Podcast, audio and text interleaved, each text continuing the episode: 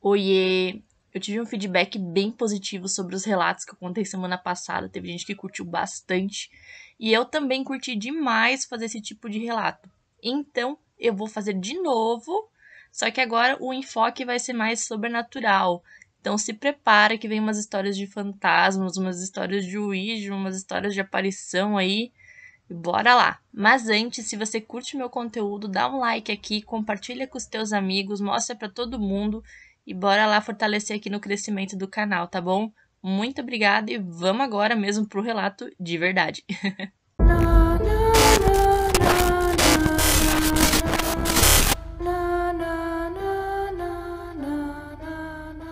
Eu vi um fantasma quando eu tinha 11 anos. Quero contar para vocês uma história de muito tempo atrás que eu nunca contei a ninguém porque eu achei que não iam acreditar em mim. Eu tinha 11 anos e morava em uma casa com os meus avós. Era uma casa muito grande de dois andares. Era um dia de verão perfeitamente normal pela manhã, quando minha mãe e minha irmã foram a uma loja próxima fazer compras para preparar o almoço. Eu, como era meio preguiçosa, fiquei em casa e fiz algo na cozinha que não me lembro exatamente o que era. A cozinha era separada da sala por uma pequena parede de pedra. Ao sair da cozinha, havia um longo corredor à esquerda que levava aos quartos. Logo em frente ficava a sala de estar. Minha mãe e minha irmã ainda não haviam voltado das compras quando eu estava prestes a entrar no meu quarto. Mas quando eu saí da cozinha e virei à esquerda, eu vi uma figura humana passando. Só que ela era de cor esverdeada e caminhou oh. devagar e não olhou na minha direção. Fiquei lá parada, em estado de choque. E observei por cerca de 3 segundos quando comecei a gritar e rastejei para trás do sofá da sala de estar. Quando minha mãe voltou, eu disse a ela que vi alguém na casa, mas a gente procurou em todos os lugares e não encontramos ninguém. Mais tarde, meus pais me contaram que minha irmã lhes disse várias vezes que tinha visto o demônio. O mais assustador é que minha irmã tem tipo 3, 4 anos. Então, desde então a gente se mudou, mas toda vez que eu penso nisso, eu fico arrepiada. Cara, acho que o maior medo que eu tenho é eu estar tá sozinha e ver um negócio desse. Eu acho que, eu, eu, na verdade, eu não saberia como reagir. Porque, imagina, você tá de boa em casa e você vê um fantasma verde. Sei lá, é uma coisa estranha, você não sabe se é um fantasma e, e a tua irmã fica falando que viu capeta. Cara, é complicado isso daí. Mas vamos pro próximo relato. Eu vou te contar tudo sobre o tempo que eu passei morando na casa do meu pai e da minha madrasta. Eu tô agora com 25 anos e sou casado, mas a história aqui ela se passa dos meus 4 até os meus 20 anos. Observa que minha irmã é médium, e ela, tipo, é uma médium muito boa nisso. Mas não vou tocar muito nisso aqui. Essa é apenas uma das muitas histórias da minha época naquela casa e da minha vida. A primeira vez que eu fiquei nervoso na minha casa nova foi quando eu fiz seis anos. Eu estava ajudando meu pai a preparar o jantar e ele me pediu para ir buscar minha irmã, pois era a hora da gente hum, jantar. Eu fui andando pelo corredor e fui abrir a porta do nosso quarto. Então eu só escutei ela, tipo, falando sozinha e rindo.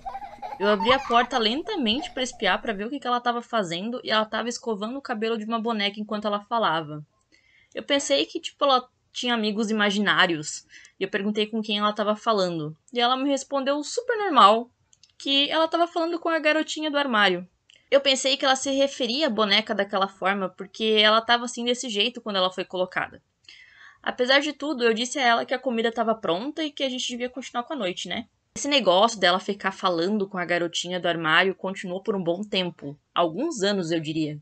Eu ignorei, porque os meus pais eles não acreditaram em mim quando eu disse o que estava acontecendo, até que eles pegaram ela fazendo isso. De repente, eu não era mais tão estranho assim. De conversar com ninguém, a minha irmã começou a ter crises de sonambulismo. Normalmente ela ia ao banheiro e apenas ficava se olhando no espelho com os olhos bem abertos. O meu pai ele tem um sono super leve e ele sempre acordava quando ela passava pela porta. Ele dizia para ela voltar para a cama depois de um tempo. Ela nunca falou uma palavra sobre o assunto. Eu falo desse negócio do sonambulismo porque aos 10 anos eu tinha pavor da casa. Todas as noites eu chorava quando eu ficava lá. Eu disse pro meu pai que tinha alguém andando nos corredores. Ou tipo, pai, alguém tá na casa. Uh, hello? Ele me dizia que era minha irmã, ou apenas que era tipo os barulhos da casa velha rangindo, sabe, da madeira. Mal sabia eu que muito tempo depois meu pai veio até mim e admitiu que ele também ouvia esses ruídos e que esses ruídos também assustavam ele. E que aquilo definitivamente não era minha irmã, e ele só estava falando aquilo para me acalmar. O tempo passou e eu me mudei para o antigo quarto do meu irmão. O meu pai construiu um cômodo extra no porão e meu irmão foi se mudar para lá para não ter que ficar ao lado das suas irritantes irmãs mais novas. Ugh, coisa de adolescente. Então, quando eu estava entrando no quarto, estava limpando tudo bem certinho que ele deixou, varrendo, fazendo uma limpeza geral que com certeza era necessária. Bom, eu decidi deixar o armário por último. Abrindo esse armário, eu me deparei na prateleira de cima que tinha um globo. Eu achei que ele fosse do meu irmão, então eu fui perguntar para ele. E meu irmão falou que oh, esse negócio não é meu. Perguntei pro meu pai, meu pai também falou que não era dele, e a minha madrasta disse que havia encontrado esse globo quando a gente se mudou. E que ela, tipo, tinha se esquecido dele. Não me importei muito com isso e deixei ele de volta lá, não usei a prateleira de qualquer forma. Por muito tempo, apenas pequenas coisas aconteceram. Tipo, a sensação de ser observado, uns risos do nada, passos, um mal-estar geral talvez um armário aberto aqui, uma porta se abrindo lentamente ali, até eu ter 18 anos. Eu fui morar definitivamente ali naquela casa no verão, porque minha mãe trabalhava fora do estado na época, então tive que ficar com meu pai. Eu lembro de uma noite que eu vi a porta se abrir sozinha quando eu tava quase dormindo. Então eu percebi que era só meu pai, tipo, fazendo o check-in dele de boa noite pra gente, sabe? Conferindo se a gente tá na cama. Eu senti algo pentear o meu cabelo para trás e a porta se fechar. Eu trouxe esse fato à tona no café da manhã quando eu falei que, nossa, pai, eu não sabia que você ainda verificava a gente à noite para ver se a gente estava dormindo. Ele me olhou de cima a baixo, abaixou o jornal e disse: Não, eu não, você já tem idade suficiente. Eu ri e disse a ele que, tipo, pô, eu vi você mexendo no meu cabelo. Eu senti você me tocando. Cara, ele parou lentamente para mim e meu sorriso desapareceu lentamente. E eu olhei para minha irmã em busca de apoio e minha irmã tava tipo branca como uma folha. Eu olhei pro meu pai, agora tipo meio nauseado, só esperando ele me dizer: "Lauren, eu não tava em casa ontem à noite. Eu saí logo após o jantar para o trabalho. Você sabe disso? Nossa, eu tava me sentindo muito mal. Algo, alguém me tocou e, tipo, até acariciou, mas não parecia alguma coisa ruim. Parecia, tipo, como se estivesse me amando, me desejando gostando de mim. Meu pai foi embora e minha irmã me chamou de lado para conversar. Ela me disse que teve um sonho na noite passada, onde ela encontrou um cara no meu quarto parado perto de mim, olhando para mim com saudade. Ela teve a sensação que, tipo, eu devia lembrar a esposa desse cara que estava me olhando. E que ele parecia muito triste. Então o que, que a gente fez? A gente montou uma câmera. A gente se gravou em vídeo por semanas, até que numa noite eu vi a porta do meu armário se abrindo levemente, até que de repente a tela ficou preta e o resto do vídeo ficou branco, estático. Nunca me senti muito bem naquela sala, mas isso me fez sentir como se eu fosse um animal em um zoológico, sei lá, sendo observado por algo ou por alguém. Depois disso, eu prestava mais atenção em coisas como os meus cachorros se recusando a entrar na casa, ou querendo ficar no meu quarto, ou eles dormiam em cima de mim eu acordava com eles rosnando de noite. As minhas luzes piscavam e o meu rádio desligava de repente. Felizmente, na época da faculdade eu me mudei, e depois disso, devido a problemas familiares, a gente se mudou enquanto eu tava fora. É, galera, eu morei numa casa mal assombrada. Cara, esses relatos de casa mal assombrada são os que mais me chamam a atenção. Eu gosto muito de ler porque eles sempre têm muitas variações e sempre acabam me dando aquela vibe de filme de terror, sabe?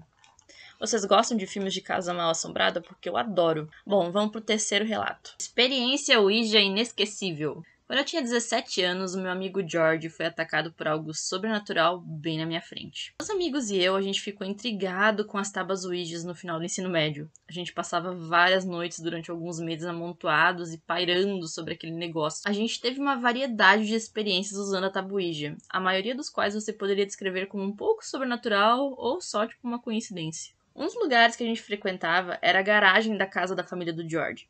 Como a maioria das garagens, lá era escuro, úmido e totalmente bagunçado. O George ficou tão intrigado com a tabuíja quanto todos nós. Isso até que a tabuíja começou a perseguir o George. Ao longo de diferentes sessões, faríamos todos os tipos de perguntas, como tipo, quem é você? O que você quer? Quantos dedos estão nas minhas costas? Porque tipo a gente não estava convencido ainda de que era uma coisa legítima. Então um dia a gente estava conversando com o espírito e depois de perguntar quem que ele era e tipo ele não responder direito e resolvemos perguntar sobre o que ele queria, um deles respondeu: "Mate o George". Desnecessário dizer que o George ficou apavorado, mas para salvar a cara ele tentou manter a calma, né? Na sessão seguinte, Tínhamos feito as mesmas perguntas. Conforme a conversa se desenvolveu, um espírito agora diferente mudou de ideia e decidiu que era o espírito anterior e que ainda queria matar o George. Isso, junto com vários eventos que o George experimentou nas noites que se seguiram, afastou o George das nossas pequenas sessões. Nós, entretanto, estávamos ainda mais do que felizes em mexer ao redor e não estávamos satisfeitos ainda. Na última noite em que brincamos com a tabuija, montamos na garagem do George, como de costume. Ele disse que não tinha problema nenhum em usar aquilo na garagem dele e na presença dele, mas ele simplesmente não queria mais participar. Naquela noite era só o George, duas meninas e eu, que apagou a luz e a gente montou o quadro até que acendemos uma vela para dar um clima, assim. George e outra garota sentaram-se em frente a outra garota e eu.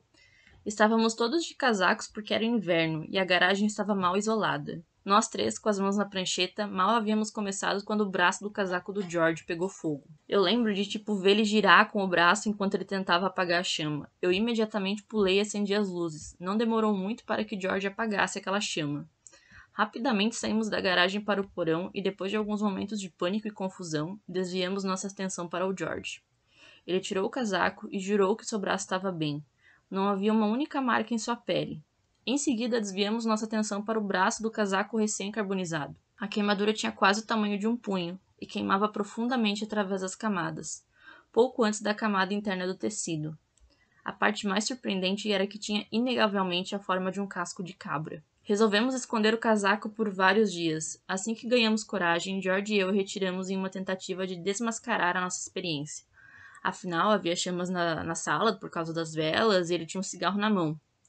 A gente botou o cigarro diretamente no braço oposto do casaco várias vezes. Pegamos um isqueiro na tentativa de simular o mesmo tipo de chama. Não importava o que a gente tentasse, a gente não poderia chegar nem perto de fazer não importava o que a gente tentasse, a gente não poderia nem chegar perto de recriar aquele efeito de o casco como se tivesse queimado no casaco. Com o tempo, eu pensei que o George talvez tivesse decidido encenar aquilo tudo para fazer a gente parar de jogar aquele jogo. Ele certamente tinha um motivo. Isso faz mais ou menos uns 10 anos e George e eu somos grandes amigos ainda. Ocasionalmente eu fico confiante de que eu posso fazê-lo confessar e pressiono sobre o assunto. Já se passaram 10 anos e ele ainda tem a mesma resposta, que ele amava aquele casaco e ele estava tão surpreso e apavorado quanto nós. Pessoalmente, eu não acredito que ele tenha ensinado isso. Acredito que o que vivemos foi autêntico e minha perspectiva de vida nunca mais foi a mesma. O casaco do George é queimado com uma tabuíja e a queimadura tem o formato de um casco de cabra. Nossa, nossa, nossa. Eu confesso que também no ensino médio tinha uma aquela onda de jogar jogo do compasso, que é tipo esse negócio de Ouija aí. E eu lembro que eu e minhas amigas a gente brincava bastante disso, mas eu nunca cheguei a ter uma experiência assim que me atordoasse tanto, igual essa do George, né? Bom, espero que vocês tenham gostado dos relatos de hoje. Semana que vem eu pretendo trazer três creepypastas. Semana que vem eu pretendo trazer creepypastas. As histórias que eu peguei hoje são de um fórum chamado Paranormal. Eu vou deixar o link aqui na descrição se você gosta desse tipo de conteúdo para dar uma olhada. Eu garanto que é muito legal e você pode perder meu horas lendo ali. Se você gostou aqui do conteúdo, deixa o like, compartilha. Se você está ouvindo por forma de podcast, também divulga o podcast. O algoritmo saber que você curte esse tipo de conteúdo. Me segue nas redes sociais, se você quiser interagir comigo. Eu sou bem aberta a interações, a sugestões. Vou gostar muito. Tchau!